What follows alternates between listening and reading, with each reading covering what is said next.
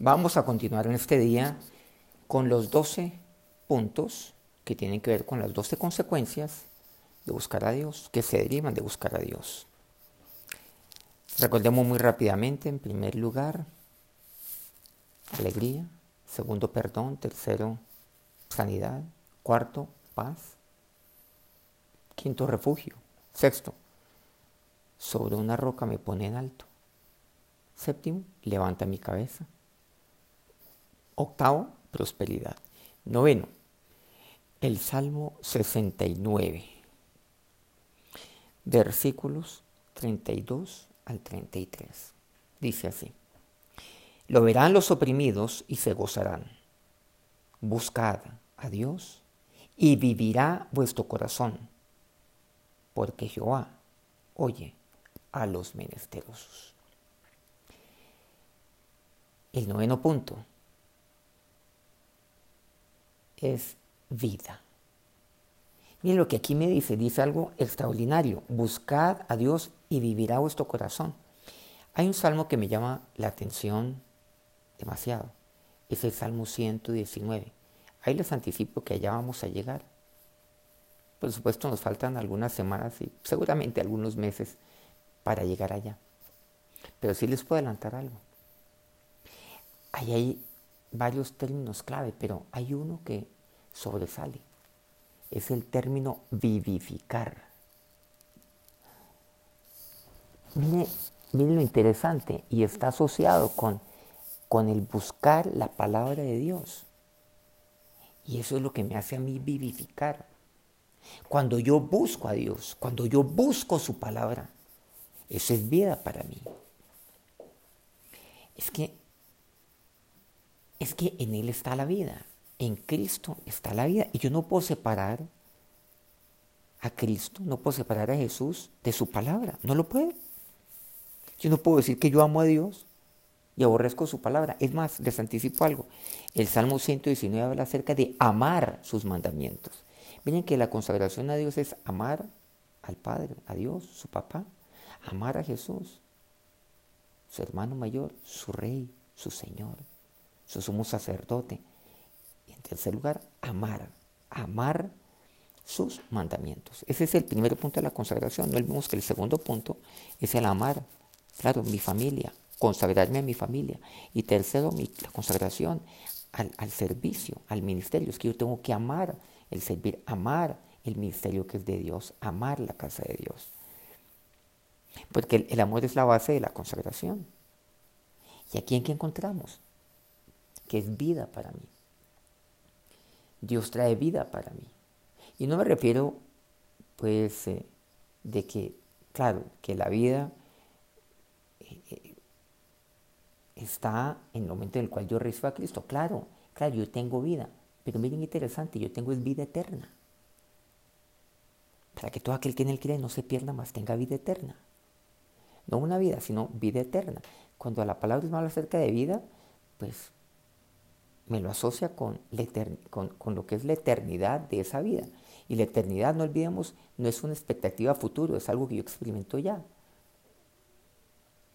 Y aquí, en, en esa vida, pues ¿de qué se trata?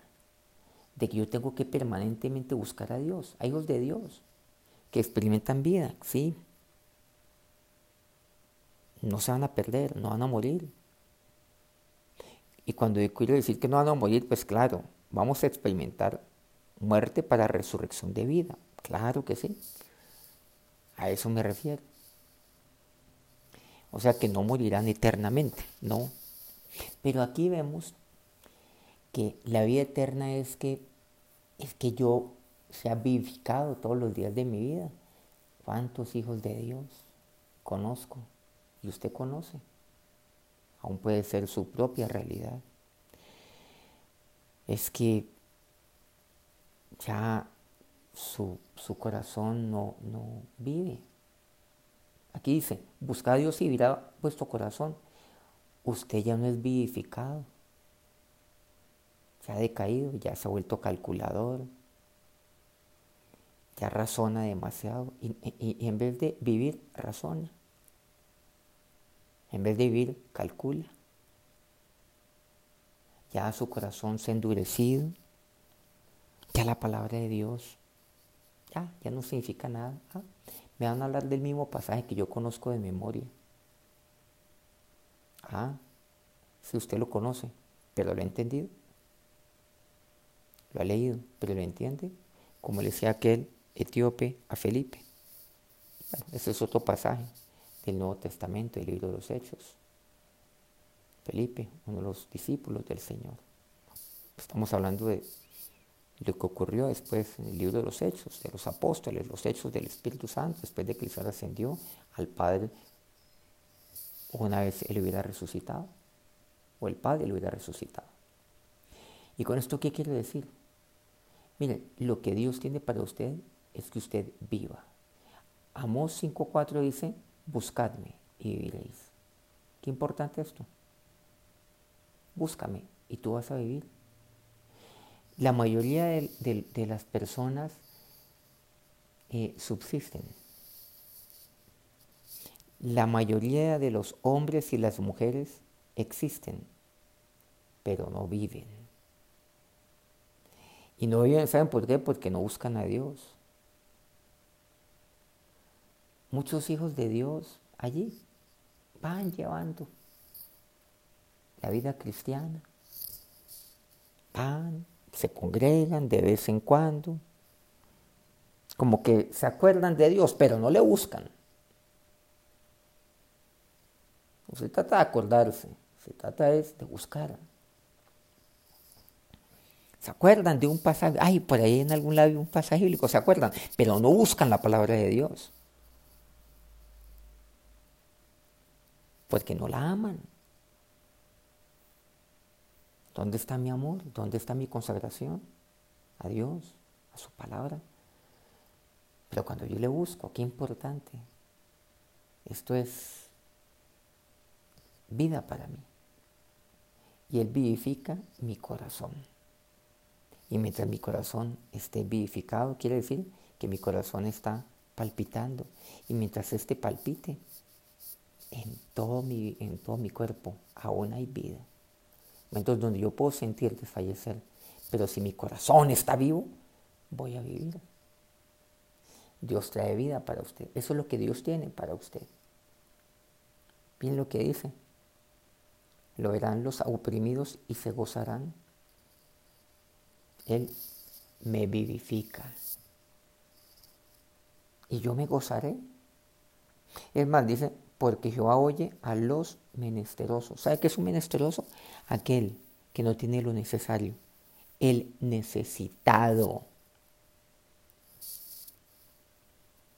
Usted puede ser un necesitado de amor, puede ser un necesitado de pan, sí, hay muchos. Usted puede ser un necesitado de salud. Usted puede ser un necesitado de, de reconocimiento, de aceptación. Usted puede ser un mendigo de amor. Y saben que cuando yo le busco a Él, busque amor en Él, busque, búsquele a Él y usted se va a llenar del amor de Dios. Dios lo va a hacer pleno. Y cuando eso suceda, usted está preparado para amar y para ser amado y para recibir amor también. Muchos son mendigos de amor y se convierten en esclavos de otros. Al ser mendigos de amor, mendigan aceptación. ¿Cuántas mujeres mendigas de amor? Y con la primer palabra encantadora, ahí caen. Busquen a Dios primero, que Dios los hace y usted, y usted tendrá la capacidad de amar sanamente y de ser amada de una manera sana, como tiene que ser, pero busque a Dios. Él la hará vivir. En décimo lugar, vamos al Salmo 119, al cual nos hemos referido, por cierto. Vamos a irnos de manera puntual al versículo 94, pero vamos a ver el contexto también. del mismo. Miren lo que dice, por ejemplo, el versículo 92 en adelante. Si tu ley no hubiese sido mi delicia, ya en mi aflicción hubiera perecido. Nunca más me olvidaré de tus mandamientos, porque con ellos me has vivificado. Tuyo soy yo, sálvame, porque he buscado tus mandamientos. Y aquí el punto que quiero resaltar es salvación. Dios me salva. ¿De qué me salva? Es la pregunta. Cuando yo busco a Dios, Él me salva. Mire lo que aquí me dice, pero llama la atención algo. Dice, si tu ley no hubiera sido mi delicia, ya en mi aflicción hubiera perecido. Mire, la palabra de Dios es delicia para usted. ¿O usted le cuesta buscar la palabra de Dios. ¿Y saben por qué le cuesta la palabra de Dios? Porque no ama la palabra de Dios. Y le cuesta amar la palabra de Dios porque no ama a Dios. Es que la palabra es aquella que sale de la boca de Dios. Es eso. Y aquí eh, vemos algo tan, tan importante como es el amar los mandamientos de Dios.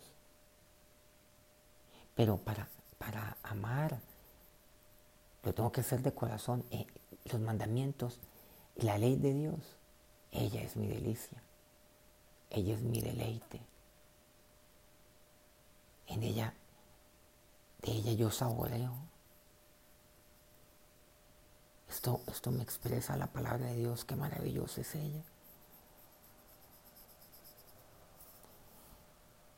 Usted se deleita en la palabra de Dios. Es que cuando uno se deleita, pues uno quiere más y más. Es como cuando usted se deleita en un manjar. Usted se deleita hoy y dice, ay, yo mañana también lo quiero. Y pasado mañana también. Es que me hace falta. Es que yo me siento vacío sin ella, sin la palabra de Dios, sin la ley de Dios, sin los mandamientos de Dios. Es que es mi deleite, yo lo saboreo, es que me encanta, es que me fascina. Es que yo cuando lo leo eh, sonrío, mi corazón se alegra. Él no solamente trae paz a mi vida, es, es mi deleite cuando yo leo su palabra, cuando yo la busco es mi refugio, me habla tanto y yo quiero que Él me hable, yo quiero. Claro. Es como cuando usted le dice a una mujer que está ahí cortejando a esa joven mujer, y usted le invita y la invita a salir, seguramente a comer algo, Puede ser algo sencillo o puede ser seguramente pues, un restaurante donde hacemos un esfuerzo más para gastar a nivel presupuestal. Bueno. Y entonces yo le pregunto, eh, cuando sale, dígase a un restaurante, así a comer un helado. ¿El objetivo es comer un helado? o el helado más bien es un pretexto para que usted hable con ella. O sea, dialogue con ella. Para que usted inicie una conversación con ella. O sea, comunicación. Porque a través de la comunicación usted comienza a conocerla a ella. Y a través de la comunicación ella comienza a conocerla a usted. Y usted quiere conocerla a ella, pero que ella también lo conozca a usted. Usted cuando invita entonces a esta joven, ¿usted eh, únicamente le habla o le interesa que ella también le hable? Es más, ¿saben quién es el mejor conversador? el mejor oidor. El que oye es el mejor conversador. Así es. Usted alguna parte conoce a alguien, entra en una conversación, así sea de amistad, con otro amigo, usted como hombre, en fin. Eh, y usted no habla y la persona habla y comienza a hablar y usted habla un poco, usted habla el 20% y la otra persona el 80%. Y la otra persona va a decir, oiga, qué agradable que es esta persona. ¿Por qué? No, es un excelente conversador. Así es. Pero volviendo a este caso, usted no puede decir entonces, no, es que yo la amo a ella, pero, pero, ay, pero a mí no me gusta conversar con ella, no me gusta hablar con ella, porque no quiero conocerla. No, pero la amo, la adoro, es la madre de mis hijos, es la que yo visiono para que lo sea. No, caramba, con ella hasta que la muerte nos separe, pero, pero no quiero hablar con ella. Porque no me interesa conocerla. ¿No les parece un contrasentido? Es ridículo. ¿Cómo es posible que usted ame a Dios, pero no le guste conversar con Él? No le gusta hablar con Él no le gusta oírlo. Oír, entiéndase, su palabra. Es que a veces creemos que la palabra de Dios es una cosa lejana a Dios o que no es lo mismo. No, es, es que sale de su boca. Sale la boca de Dios para mi vida. Ella es vida. Claro, ella es vida. Yo amo a mi padre, pero no me gusta conversar con él. No, me encanta conversar con él, diría usted como hijo. A mí me encantaba almorzar con mi padre una vez a la semana en Bogotá. Estoy hablando pues de la semana, los meses, inclusive pocos años antes de que él se fuera a la presencia de Dios. Nos veíamos cada ocho días, o al menos tratábamos de vernos cada ocho días casi siempre el mismo día de la semana, eso sí, en el mismo lugar a comer. A mi papá le encantaba el mismo plato, en el mismo lugar, el mismo restaurante. Y a veces él me llamaba. Mi hijo, almorcemos mañana. ¿Puedes? Sí, señor. La misma hora en un lugar, papá. Sí, Jimmy. Allá. ¿Y para qué nos veíamos? ¿Saben para qué? para conversar. Pues, ¿Para qué más? Y les cuento que eso a mí me encantaba. Y estoy seguro que mi padre también. Yo buscaba hablar con él. Mi padre también. ¿Qué hacíamos? Conversar. ¿De qué conversábamos? Bueno, seguramente ya se lo imagina.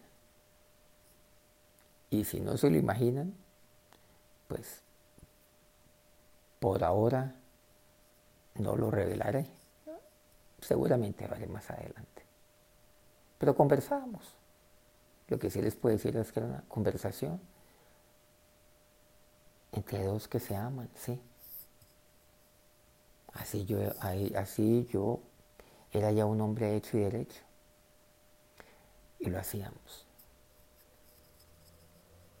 Uno puede hacerlo por teléfono, pero qué bueno mirarse a los ojos. Y nos reíamos también. A veces es bueno oír la, la risa de una persona por teléfono, pero en persona, ah, eso, eso, como dice aquella propaganda, eso no tiene precio. No lo tiene. Y miren qué importante que es esto. Y eso a mí me hace vivir Sí. Como hemos visto en el punto anterior. Pero ¿saben lo que dice? Pero esa es mi delicia, como dice este pasaje. Ya en mi aflicción hubiera perecido. Y por eso dice, nunca jamás me olvidaré de tus mandamientos, porque con ellos me has vivificado. Tuyo soy yo, sálvame. ¿Saben de qué me salva Dios? Dios me salva de mi aflicción Claramente me dice así, el versículo 92. Él me salva de mi aflicción. Teniendo como hace el versículo 94, dice, sálvame, porque he buscado tus mandamientos. O sea, cuando yo le busco a Él y cuando yo busco sus mandamientos, Él me salva de mi aflicción. Eso es lo que Él hace en mi vida. Que vemos aquí también, que muchas veces dice aquí la palabra de Dios, me olvido porque me aparto. Dice, nunca jamás me olvidaré de tus mandamientos. Que esa sea su decisión, que esa sea su vida. Que Dios lo salve de apartarse de Él. Muchos caen en aflicción y perecen. ¿Y perecen qué quiere decir? Sucumben y se olvidan. ¿Por qué? Porque se apartan. Ahí está, la aflicción me lleva al perecer. El perecer me lleva a apartarme de Dios. Y el apartarme de Dios me lleva a olvidarme de sus mandamientos. Entonces, ¿qué va a hacer de mí? Comienzo ahí a existir y dejo de vivir. Sálvame, oh Dios, porque soy tuyo. Que Dios los bendiga.